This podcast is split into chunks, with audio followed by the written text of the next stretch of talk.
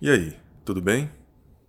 Eu espero que você esteja bem aí de verdade, nesses, digamos, ainda início de 2022, né?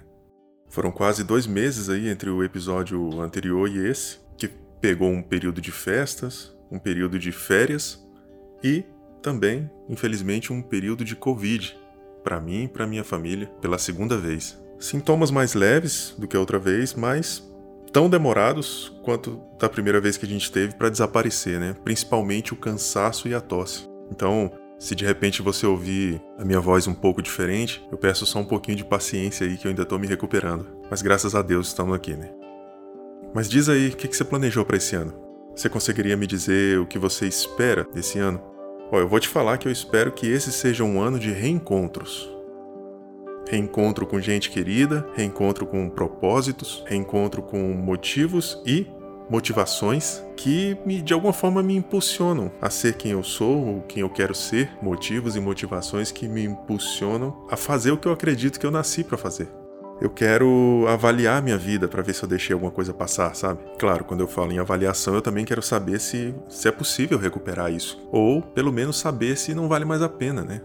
E é por isso que eu escolhi falar com você sobre maturidade, porque eu considero maturidade uma das coisas mais importantes para encontrar é, sentido ou reencontrar aquilo que foi esquecido, aquilo que foi perdido, negligenciado. Eu acho que passa pela maturidade.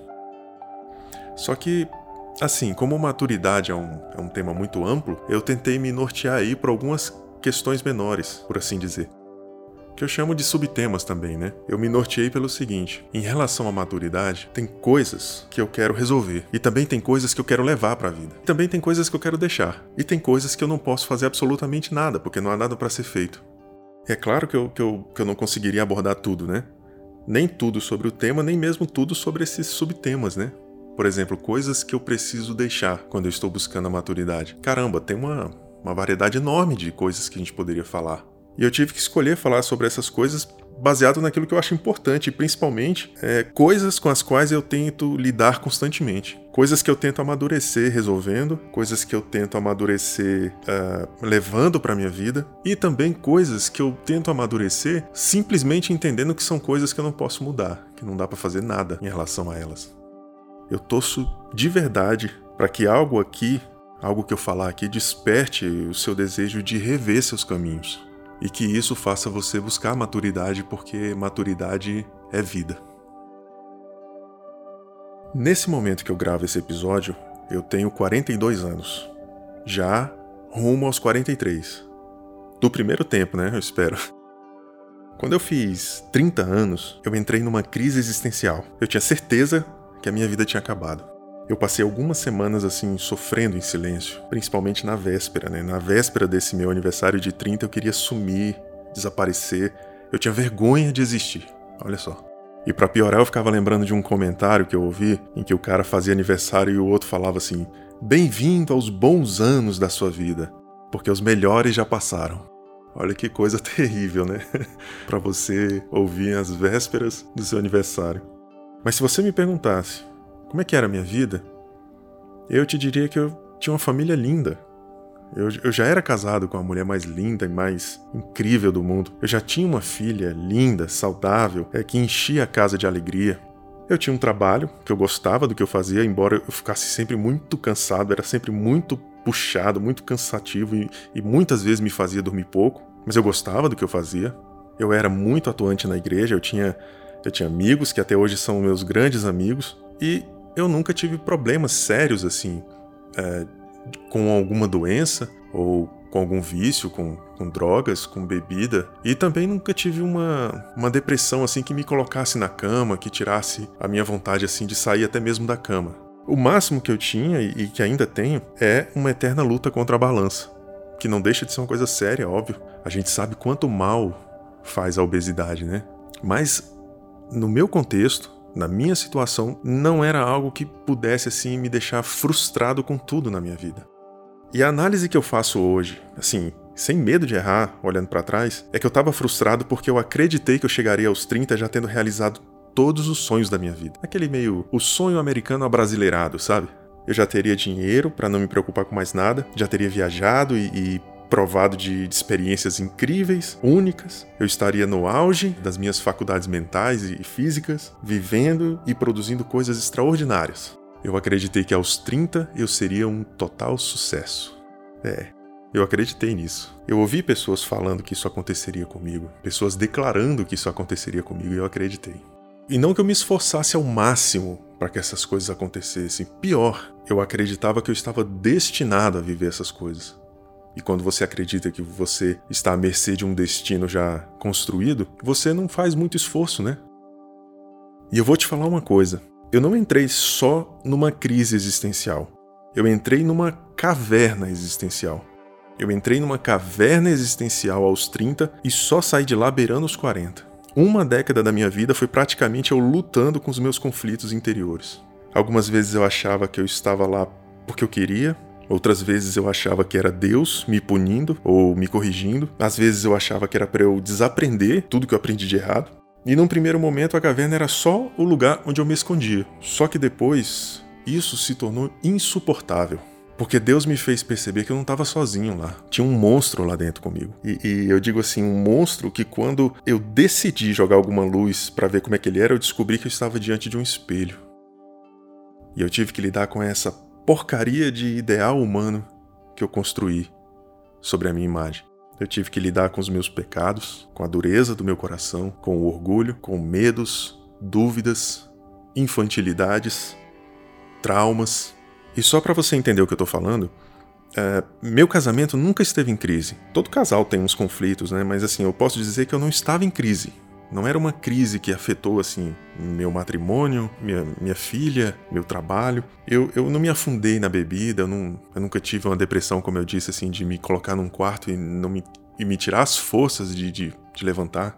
Mas eu posso te dizer que eu fiz dessa caverna uma espécie de lar. E eu fiz isso para conseguir sobreviver a ela eu aprendi, de certa forma, a dar normalidade para a vida. Mesmo, sabe, quando você tem tantos conflitos interiores, mas você consegue é, condensar isso dentro de você de uma forma que isso não afeta, num primeiro momento, o resto da sua vida. Num primeiro momento, é óbvio. Eu tô falando isso porque eu achei importante falar isso primeiro, antes de falar de maturidade. Porque talvez esse também seja um retrato da sua vida. De repente você é como, como dizem por aí, né? Você não, não pode se dar o luxo de entrar em depressão. Porque você precisa continuar. E aí você enfiou tudo de qualquer jeito na mochila, enfiou tudo na mochila e saiu. Continuou andando, tá caminhando, mas em constante conflito consigo mesmo. Tentando entender quem você é, tentando entender por que certas coisas acontecem com você. Ou por que certas coisas não acontecem com você. É engraçado porque nessa, nessa época eu nunca deixei de ter projetos. Só que quase nenhum desses projetos foram para frente. Eu não queria, por exemplo, me relacionar com novas pessoas, conhecer novos grupos de pessoas, fazer novos amigos. Eu fiquei desconfiado uh, com tudo que acontecia na igreja, com o pé atrás, com medo de, de repente, reviver experiências ruins que eu tive anteriormente a essa década. E eu fiz de tudo para evitar conflitos. A verdade é essa. E aliás, me, me passa aqui pela cabeça que talvez a, a, melhor forma de você evitar conflitos é evitando responsabilidades, né? Só que aí você perde grandes experiências também. E a verdade é que eu, eu fiz uma analogia para mim mesmo, assim, porque eu me sentia como um guerreiro ferido. Eu me sentia como um guerreiro que estava no meio de uma guerra e foi ferido, com uma flecha assim na altura do, do ombro, e eu tive que me ausentar das batalhas para tratar essa ferida. Só que quando eu pensava em voltar para a batalha, parece que essas feridas começavam a sangrar de novo. Eu me sentia fraco, eu me sentia pequeno e talvez em última instância eu me sentia sem a necessidade de assumir o compromisso de cuidar dessas feridas para voltar para a batalha. Eu não sei se se ficou claro para você assim, mas era uma imagem que eu fazia na minha mente para entender o período que eu estava vivendo nessa caverna. Eu me sentia sempre no quase. E tudo mudou. Tudo mudou quando eu fiz a oração mais sincera da minha vida, alguns dias antes de completar 40 anos. Porque 40 é uma idade muito simbólica, né? Se parar para pensar, 40 é praticamente a metade da vida. A gente fala de meia-idade, mas a meia-idade às vezes é aos 40, né? Na prática. E naquela noite eu conversei com Deus de uma forma única.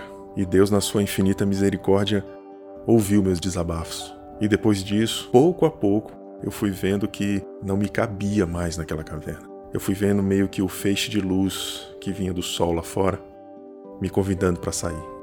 Olha só, eu uso essa licença poética para falar dessas coisas assim, cavernas, escuridão, raio de sol, espelho, porque eu realmente eu não sei te explicar o que aconteceu.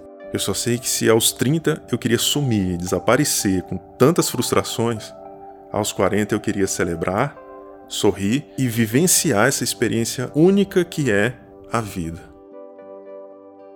Mais uma vez eu preciso te lembrar que essa foi a forma que aconteceu comigo. Essa é a minha experiência. E talvez com você aconteça de outra forma. A minha experiência não encerra todas as experiências e talvez com você aconteça em outro momento, de outro jeito. E o que eu torço é para que você esteja aberto a isso, aberto a esse processo. Tá bom, mas o que que maturidade tem a ver com isso? tudo, cara, tudo. Porque maturidade é essa decisão de sair da caverna.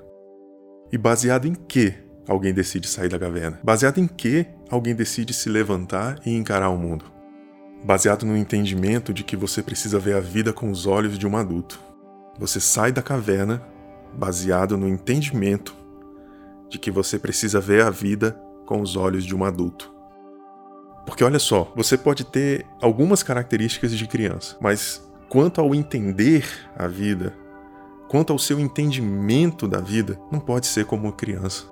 Então eu definiria a maturidade como a necessidade de entender a vida como um adulto. Não é só viver como adulto, mas é entender as coisas como um adulto entende as coisas. Por isso que a gente olha para um adolescente, por exemplo, que tem alguns posicionamentos de adulto, e a gente pensa assim: nossa, que menino maduro para a idade dele, né? Que menina madura, olha como ela resolveu essas coisas. Porque não é que ele seja um adulto, que ela seja uma adulta, mas ela enxergou. Ele enxergou a vida como um adulto enxerga. Você de repente conhece alguma pessoa assim que vive como adulto, né? Mas enxerga a vida como adolescente, como uma criança. A pessoa trabalha, estuda, usa cartão, faz compra no mercado, uh, dirige, tem filhos, mas as emoções dessa pessoa parecem como as de uma criança. Ela é irritada, egocêntrica, fragilizada, carente de algum tipo de validação, insegura, inventa coisas sobre si mesma às vezes, quer sempre estar certa. Eu acredito no poder da oração. Eu acredito que Deus nos mostra o que está errado, o que precisa mudar, o que precisa ser de alguma forma abandonado. E eu também acredito que Deus nos dá condições para isso. Mas eu sei que o que ele espera de nós são as atitudes de gente adulta. É o que Paulo falou nas cartas de Coríntios, né? Quando eu era menino, eu falava como menino, eu sentia como menino, eu raciocinava como menino. Mas quando eu me tornei homem, eu acabei com as coisas de menino. E ele não deixou de falar, ele não deixou de sentir, ele não deixou de raciocinar, óbvio que não. Ele deixou de fazer essas coisas como um menino faz. O que ele está querendo dizer é que ele decidiu falar, sentir, pensar como um adulto. Depois ele vai dizer: não sejam crianças quanto ao entendimento. Se for para agir como criança, ajam em relação à malícia, por exemplo. Mas quanto ao entendimento das coisas, sejam adultos. Eu quero falar mais coisas sobre maturidade com você, mas por enquanto eu paro por aqui. No próximo episódio eu quero falar sobre algumas coisas que a gente deveria abandonar nesse caminho para a maturidade. Então fica com Deus e até mais.